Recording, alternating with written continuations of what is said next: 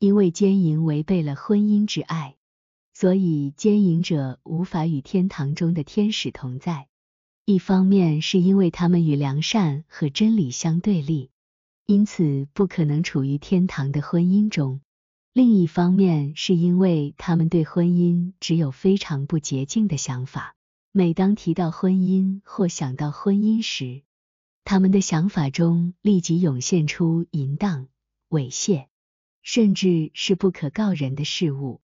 同样的，当天使谈论善与真实，这样的人会持相反的想法，因为人死后所有的情感和由此产生的思维都会继续保持在世时的状态。奸淫者有着破坏社会的心态，他们中的许多人是残忍的，因此他们内心反对仁义和怜悯。嘲笑他人的不幸，他们想要并尽其所能夺走每个人的所拥有的。对他们而言，破坏友谊和制造敌意是一种乐趣。他们的宗教信仰是，他们声称认识宇宙的造物主，并相信神性的治理，但仅限于普遍的治理。他们还认为救赎来自于信仰。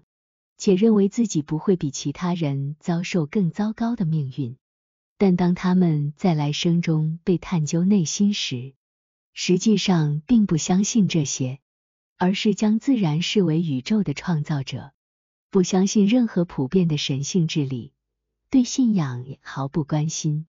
所有这些都是因为奸淫行为完全违背了善与真，由此。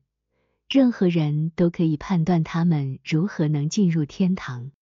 A.C. 两千七百四十七，我被天使告知，当有人在地上犯下奸淫时，天堂将立即对他关闭，之后他将只生活在世俗和肉体的事物中。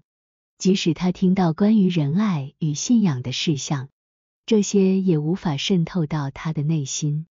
当他谈论这些事项时，并不是出自他的内心，而只是来自于他的记忆和口头，由虚荣或贪婪所激发。